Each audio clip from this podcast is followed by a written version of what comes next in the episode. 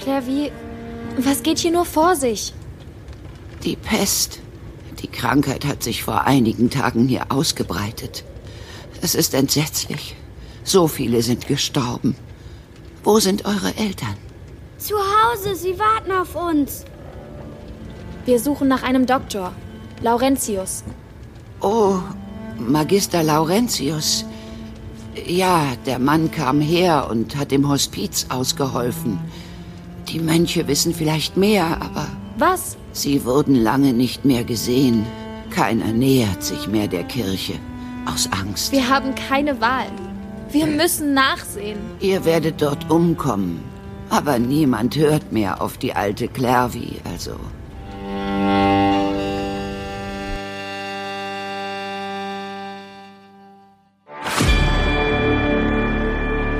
Pestilenz.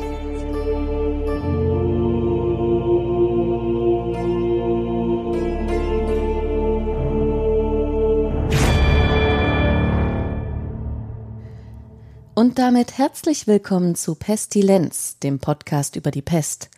In dieser Folge werfen wir einen Blick auf den Einfluss der Pest auf die Populärkultur. Warum erscheint die Seuche bis heute so prominent in erzählerischen Formaten wie in Romanen, Filmen und Spielen? Der Ausschnitt am Beginn stammt aus A Plague Tale Innocence, einem mehrfach ausgezeichneten Computerspiel, das 2019 vom Asobo Studio entwickelt wurde. Die Spielerin oder der Spieler lenkt darin die Geschicke zweier Kinder im Frankreich des 14. Jahrhunderts, die sich plötzlich einer Welt voller Feinden, Ratten und vor allem der Pest gegenübersehen. Bleib da und sei ruhig. Was ist da los? Nein, das ist mein Mann. Das war dein Mann. Für den ist es aus, also verzieh dich. Nicht allein. Ich kann doch nicht ohne ihn gehen. Halt's Maul. Schon mal was von Kriegsrecht gehört? Willst du etwa noch vor ihm sterben? Oh mein Gott. Anna, ich bin ansteckend. Geh fort von hier. Hör auf ihn. Verzieh dich. Sofort. Oh Herr, Herr. Oh, ich bin diesen Scheiß so leid. Hätte mir das mal vorher einer gesagt. So modern das Medium auch ist, so alt ist das Motiv selbst. Schon der italienische Schriftsteller Giovanni Boccaccio wählte das Szenario der Pest als Hintergrund für seine Sammlung von 100 Novellen. Er verfasste sie nur wenige Jahre nachdem die Pest in Florenz 1348 tatsächlich verheerend gewütet hatte. In seinem berühmten Decamerone fliehen sieben Frauen und drei Männer vor dem schwarzen Tod aus Florenz und ziehen sich in ein Landhaus in der Toskana zurück. Dort erzählen sie sich humorvolle und erotische Geschichten und bilden eine Gegenwelt zur allgegenwärtigen Todesgefahr durch den schwarzen Tod, der zur gleichen Zeit draußen überall wütet. Die Botschaft der Geschichten lautet daher auch, bejahe das Leben und genieße die Freuden der Liebe, solange du kannst, und lass dir den Spaß nicht von der Kirche verderben, denn die Priester sind nur Heuchler. Nach Boccaccio nutzten auch viele andere bekannte Autorinnen und Autoren der Literaturgeschichte bis heute die Pest als zentrales Motiv ihrer Geschichten. So beispielsweise Daniel Defoe in seiner Erzählung Die Pest zu London aus dem Jahr 1722 oder Edgar Allan Poe in der erstmals 1842 veröffentlichten Kurzgeschichte Die Maske des Roten Todes. Defoes fiktiver Augenzeuge berichtet über die Ereignisse der verheerenden Pestepidemie des Jahres 1665 in London. Wäre es möglich, jenen, die sie nicht erlebt haben, diese Zeit ganz vor Augen zu bringen und den Lesern eine richtige Vorstellung von dem Grauen zu geben, das überall herrschte, so müsste es ihnen einen unauslöschlichen Eindruck machen und sie mit höchster Bestürzung erfüllen. Man kann wohl sagen, dass ganz London in Tränen schwamm. Zwar gingen die Trauernden nicht auf die Straße, kleideten sich auch nicht in Schwarz, nicht einmal für die nächsten Freunde, aber die Stimme der Trauer hallte doch durch alle Straßen. Das Geschrei der Frauen und Kinder an den Fenstern und Haustüren, hinter denen die nächsten Anverwandten vielleicht im Sterben oder schon als Leichen lagen, war so häufig zu hören, während man durch die Straßen ging, dass es auch dem mutigsten durch Mark und Bein gehen musste. Weinen und Klagen in fast jedem Hause, besonders in der ersten Zeit der Seuche. Denn später stumpften die Herzen ab. Der Tod war beständig vor unseren Augen, und auch der Verlust der Freunde kümmerte den nicht mehr viel, der vielleicht schon in der nächsten Stunde das eigene Leben zu verlieren erwarten musste. Dagegen schildert Edgar Allan Poe, wie sich eine skrupellose Herrscherelite feiernd und prassend vor einer tödlichen Seuche in die vermeintliche Sicherheit einer Abtei zurückzieht.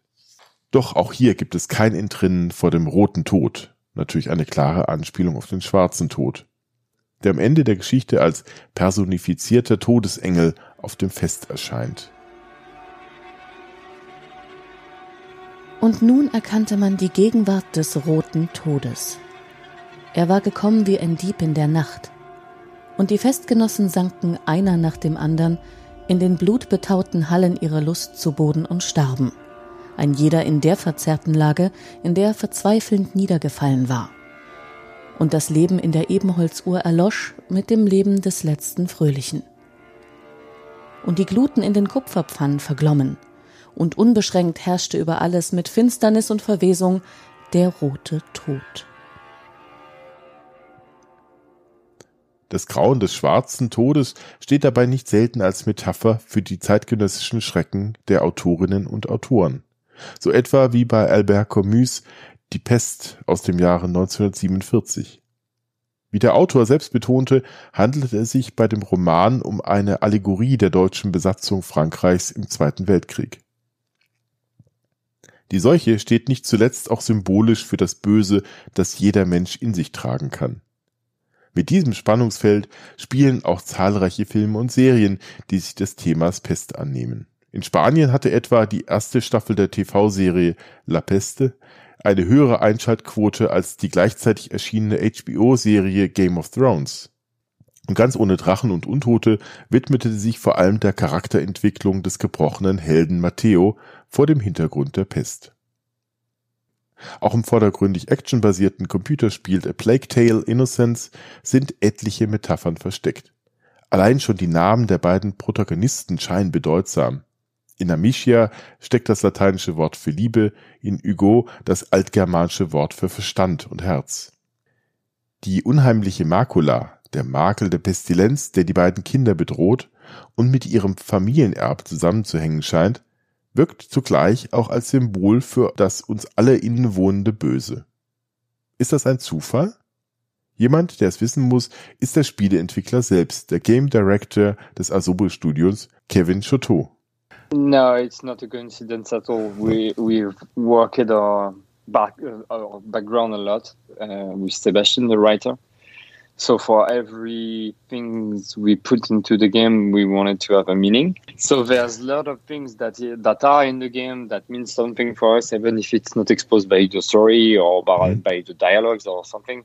Um, yeah, it means something. Like for example, there's in the Chateau d'Ombrage, there's a lot of architectural elements that mm. mean something for the whole uh, background and lore of the game all the all the macula and everything. But yeah. it's not exposed to the player at all, mm. and it's something you can dig into if you want. But um, there's many things that we wanted to to just add for people that maybe enjoy the game and wanted to have more. And uh, mm. yeah, just mm. looking at the name of the character was one of those aspects. Also ist es ihm zufolge kein Zufall, dass viele Dinge im Spiel eine tiefere Bedeutung zu haben scheinen selbst wenn sie sich den Spielerinnen und Spielern nicht durch die Handlung oder die Dialoge gleich erschließen. So verstecke sich auch vieles in den Hintergründen oder in den Architekturelementen. Spielerinnen und Spieler sollen dadurch angeregt werden, noch tiefer in das Geschehen des Spiels hineinzutauchen. Wenn sie es denn wollen. Die Namen der Figuren und ihre Bedeutung sind definitiv ein Teil davon. Aber warum wählen Autoren und Autorinnen von Spielen und Erzählungen überhaupt die Pest als literarischen Hintergrund? In A Plague Tale wollte man den beiden unschuldigen Charakteren der Kinder ein größtmögliches Schreckensszenario entgegenstellen. So wie es auch die Brüder Grimm oder Charles Perrault in ihren Märchen taten. Für den Spieleentwickler Kevin Choton war das die Zeit des 14. Jahrhunderts, das im südwestlichen Frankreich vor allem durch Krieg, Inquisition und Pest geprägt war. I think it, it started with our characters. Uh, we wanted to um, to talk about children mm. and uh, to uh, put them in front of uh, what the world has has worse to offer. Uh, and um, like tales from Grimm or uh, Perrault, you know those old tales who often expose children to horrible things and we wanted to start on that. And um, we've started to look at um, an historical per- period that would fit and feature some nice thing ironically. Um, and we wanted also to um, to be as authentic as possible. Mm. uh, so to do that our first step was to try to um, showcase our origin, so the southwest france where the studio is located in um, it was one step in the direction of the authenticity. And um, when we look back at the history of our region, we, we find out the, um, the 14th century, which was um, an awful mix of uh, many things, uh, like the 100 year wars between French and English, uh, the arrival of, of, the Black Plague, and um, all those uh, social issues that were facing the society at this period, and also um, was the end of the Inquisition. Die Spieleentwickler gingen dabei von ihrer eigenen Region aus. Das Studio ist in Bordeaux beheimatet, einer Stadt mit langer Geschichte und wunderbarer Architektur, und entdeckten dabei, dass das 14. Jahrhundert im südlichen Frankreich einen perfekten Mix aus all dem Schrecklichen bot, dem sie die kindlichen Protagonisten aussetzen wollten. It was uh, like the perfect mix of awful thing to put children into. uh, and as as game creator, uh, it, the opportunity was so great that we we've started to to do our uh, research on that and and dig into that, and yeah, it was amazingly uh, awful. Erstaunlich schrecklich, in der Tat. Doch was ist das Faszinierende an einer Seuche, die seit Jahrhunderten keine große Bedrohung mehr in unseren Breiten darstellt? Warum lebt die Pest so prominent in den Erzählungen fort? Für die renommierte Urban Fantasy Autorin Clara Belles hat es mit dem Eindruck zu tun, den die Pest im kollektiven Gedächtnis hinterlassen hat. Also für mich äh, gibt es da mehrere Erklärungen. Zum einen der Name schon. Das ist so, dass dieser Klang, das ist wie so ein Fallbeil, was so runterfällt und das Leben zerhackt eigentlich. Das ist so ein, so so ein ganz brutales Wort für mich. Der Klang allein schon. Und dann dieses, dieses äh, Wortspiel Der schwarze Tod, das ist eigentlich schon für sich genommen ein Romantitel, wenn man so will. Also da, da, da sprüht die Fantasie schon über, wenn man es hört. Und ähm, ja, und dann natürlich ähm, auch das Bewusstsein, dass es eben eine, eine solchen Situation war, die nicht nur einmal kam oder mal so ein bisschen mal in einer Stadt so ein paar Straßen gequält hat, sondern dass es eben über die Jahrhunderte hinweg ähm, immer wieder ganz Europa heimgesucht hat und sich dadurch auch in so ein, in dieses quasi in das äh, Gedächtnis äh, der Menschen eingebrannt hat, in so, so ein Archetypus dadurch geworden, habe ich das Gefühl. Ähm, und natürlich die Tatsache, dass die Pest ja nicht nur eine Krankheit war, eine ganz entsetzliche, wo, wo die Menschen einfach dran gestorben sind, Punkt, sondern es gab dann eben auch gesellschaftliche Verwerfungen. Ähm, zum einen hat sie eben nicht, äh, also hat sie die, die Menschen nicht nach Klasse sortiert, sondern sie hat alle befallen, äh, was wieder so einen fast schon einen philosophischen Aspekt natürlich hat, dass eben weder arm noch reich sich davor eben verstecken konnten. Und zum anderen sind eben auch ähm, ja, Gesellschafts- und Systeme ins Wanken gekommen ähm, durch diese Entvölkerung von Landstrichen und so weiter, durch Hungersnöte und ähm, also es ist so eine Apokalypse eine Katastrophe apokalyptischen Ausmaßes, in die eben nicht nur einmal aufgetreten ist, sondern die immer wieder kam. Und das ist schon ein sehr, auf eine morbide Weise ein sehr faszinierender Gedanke, darüber nachzudenken und das zu verarbeiten, dann auch literarisch. Es hat also mit dem Schrecken zu tun, mit Angst, und ihrer Bewältigung durch die Protagonisten der erzählerischen Formate.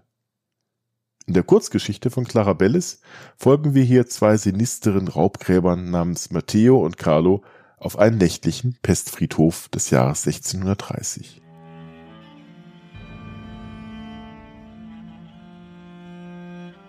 Wie im Reflex fuhr Matthäus Hand zu dem magischen Amulett um seinen Hals. Er streichelte die Metallscheibe mit den geheimnisvollen Zeichen, die sich um das Loch in der Mitte gruppierten. Es sollte ihn vor der Pest und bösen Geistern beschützen. Schließlich konnte man nie wissen. Innerlich lachte er über den albernen Aberglauben. Ein kurzes Aufflackern namenloser Angst, die er mit einem zynischen Grinsen wegdrückte. Gerüchte über menschenfressende Untote erhitzten in Zeiten des schwarzen Todes die Gemüter. Verstorbene, die keine Ruhe fanden, die aus dem Grab heraus die Kraft der Lebenden verzehrten. Eine wie er dagegen versuchte, aus dem Schrecken das Beste herauszuholen. Und das war nun mal der Schmuck, den manche Leichen noch trugen. Jetzt hör mit den Ammenmärchen auf und fang an zu graben. Matthäus Hände streiften die samtig weichen Blätter der seltsamen Pflanzen. Er hob das Tuch vom Boden auf, in das er den Spaten eingeschlagen hatte. Zum Schutz vor giftigen Miasmen, die über dem Grab schwebten, band er es sich vor Mund und Nase. Das musste ausreichen, um den Pesthauch fernzuhalten. Beherzt ergriff er den Spaten. Carlo tat es ihm gleich, nur weitaus zögerlicher.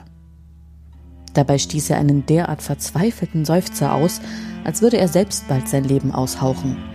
Was für ein Weichei! Hätte er geahnt, welch ein jämmerlicher Feigling sich in dem riesigen Kerl versteckte, er hätte Carlo niemals in die Sache hineingezogen. Die Erdschicht auf dem Grab stellte sich als erfreulich dünn heraus. Schon nach wenigen Stichen stießen sie auf etwas, das ihre Spaten nicht durchdringen konnten, die Pestopfer. Matteo erschauderte, es gab kein Zurück mehr. Auf einer Fläche etwa so groß wie der Boden seiner Behausung legten sie die Leichen frei. Kaum hatten sie ihre Arbeit beendet, ließ Carlo den Spaten fallen und tastete mit wackligen Schritten über die freigelegten Pestopfer zurück zum Rand der Grube. Matteo folgte ihm. Dabei prüfte er mit gezielten Fußtritten die Festigkeit des unheimlichen Untergrunds. Sein Blick fiel auf Carlos Silhouette. Wie ein riesiges Kaninchen im Salat hockte der in den seltsamen Pflanzen und mühte sich mit zitternden Händen die Fackel zu entzünden. Kaum dass sie brannte, entriss er sie ihm. Er wagte sich als erster wieder auf den entsetzlichen Leichenteppich zurück. Tief über die Toten gebeugt schwang er die Fackel. In ihrem Licht tanzten Schatten über ein apokalyptisches Stillleben aus verdrehten Leibern und grotesk verzerrten Gesichtern. In aufgerissenen Mündern steckten Pflastersteine. Oh Gott im Himmel, die verdammten Steine! Und der entsetzliche Gestank. Der Brechreiz katapultierte ihm fast den Magen aus dem Leib. Tapfer schluckte er gegen die Übelkeit an. Besser, er konzentrierte sich auf Hälse, Handgelenke und die pestschwarzen Finger der Toten. Ihre vom Verfall zerstörten Gesichter und die Steine, die verfluchten Steine zwischen ihren Kiefern, versuchte er auszublenden.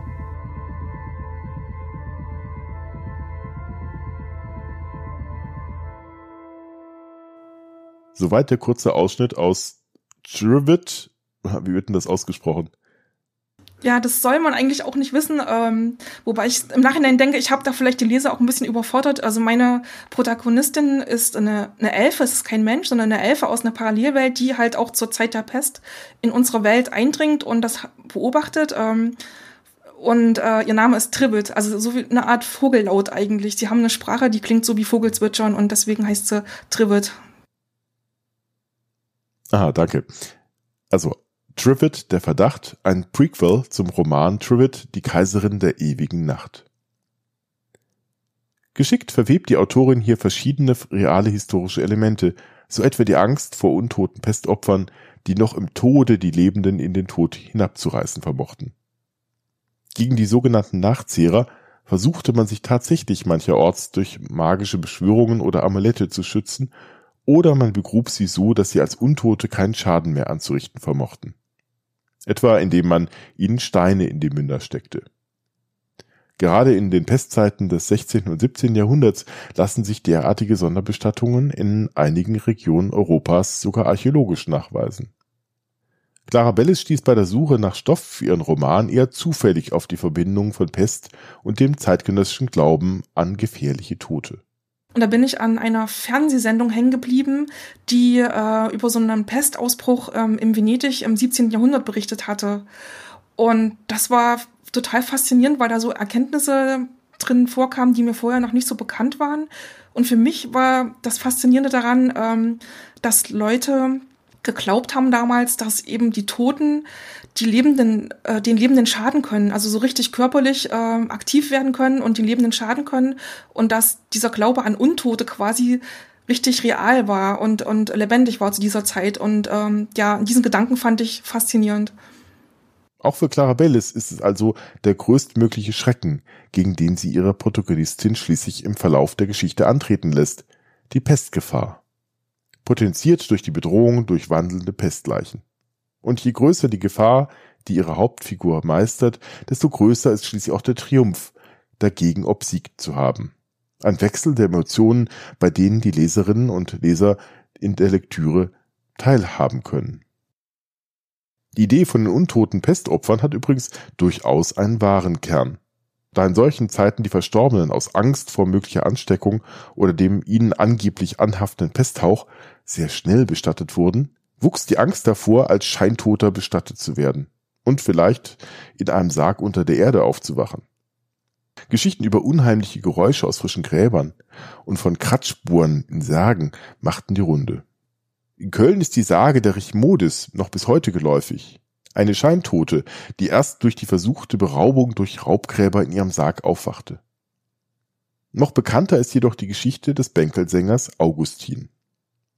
Oh, du lieber Augustin, Augustin, Augustin. Oh, du lieber Augustin, alles ist hin. Diese Ballade beruht dabei auf einer angeblich wahren Geschichte. Nach einer übermäßigen Zechtour soll dieser Augustin nämlich im Jahre 1679 in Wien in der Gosse seinen Rausch ausgeschlafen haben.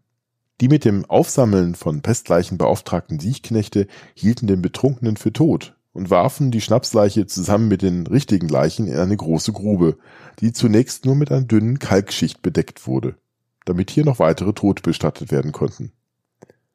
Als Augustin am nächsten Tag erwachte, habe er mit Rufen und seinem Dudelsack auf sich aufmerksam machen können und sei so gerettet worden. Diese Geschichte habe er als Bänkelsänger nun gewinnbringend vermarkten können und sei damit erfolgreich durch die Lande gezogen. Ob die Erzählung nun erfunden war oder nicht, das tat dem Erfolg der auf dieser Geschichte basierenden Ballade nun keinen Abbruch. Jeder Tag war ein Fest und was jetzt Pest, die Pest, oh, ein großes Leichenfest, das ist der Rest. Oh, du lieber Augustin, Augustin, Augustin, oh, du lieber Augustin, alles ist hin. Augustin, Augustin, leg nur ins Grab dich hin. Oh, du lieber Augustin, alles ist hin. Der Schrecken von Pest und Tod wird also hier mit Humor kontrastiert. Denn auch das schwingt in vielen der Pesterzählungen, in welchem Medium auch immer, ebenfalls mit. Denn wenn erst der Schrecken vorbei ist, kommen bessere Zeiten. Am Ende des Computerspiels A Plague Tale Innocence kommen die Protagonisten in ein nun pestfreies Dorf. Ganz genau. Die Adligen, die Seigneurs. Glaubst du, die machen sich die Finger schmutzig? Niemals. Aber sie haben Geld. Und wenn sie essen wollen, müssen sie uns bezahlen. Mehr als vorher. Hey, du hast ganz recht. Ich sag's dir. Alles wird sich ändern. Diese Ratten waren ein notwendiges Übel. Und tatsächlich war die Situation der Überlebenden nach dem Abklingen der großen Pestwellen tatsächlich vielerorts günstiger als zuvor. Es standen plötzlich bessere Äcker zur Bewirtschaftung bereit. Die Städte lockten durch bessere Löhne und gesellschaftliche Aufstiegschancen in die zuvor durch Zunftzwänge verwehrten Handwerkerberufe. Nach dem Tod erblühte das Leben erneut. Und vielleicht ist es auch das Geheimnis der Faszination der Pest in der Populärkultur. Wer die Schrecken der Pest literarisch oder in einem anderen erzählerischen Medium als Leserin, als Leser, spielerisch oder als Zuschauerin und Zuschauer mit durchstanden hat, nimmt vielleicht auch etwas von der Euphorie des Sieges über Krankheit und Tod mit in seinen realen Alltag. Ein großer Dank geht an Kevin Choton und sein Team vom Asobo Studio, sowohl für das Interview als auch für die freundliche Genehmigung zur Verwendung der Sounds aus dem Spiel A Plague Tale Innocence. Und natürlich danken wir ganz herzlich Clara Bellis für ihre Expertise und die Erlaubnis, einen Auszug aus ihrer Kurzgeschichte hier verwenden zu dürfen. Mehr über sie und ihre Bücher erfährt man auf der Webseite clarabellis.de. Die Romane der Trivet-Trilogie sind als E-Book und Softcover auf den gängigen Versandplattformen erhältlich. Die Kurzgeschichte Verdacht ist dort übrigens kostenlos zum Download zu finden. Die Wiedergabe des Volksliedes O du lieber Augustin erfolgte mit freundlicher Genehmigung von Detlef Cordes. Pestilenz, der Podcast über die Pest und andere Seuchen, entsteht in Kooperation mit der Stiftung Luther Gedenkstätten in Sachsen-Anhalt. Text und Moderation Mirko Gutjahr und Claudia Gutjahr-Almagier. Technische Unterstützung und Webseite Katharina Bautz, Sounds freesound.org. Musik von Olaf Parusel.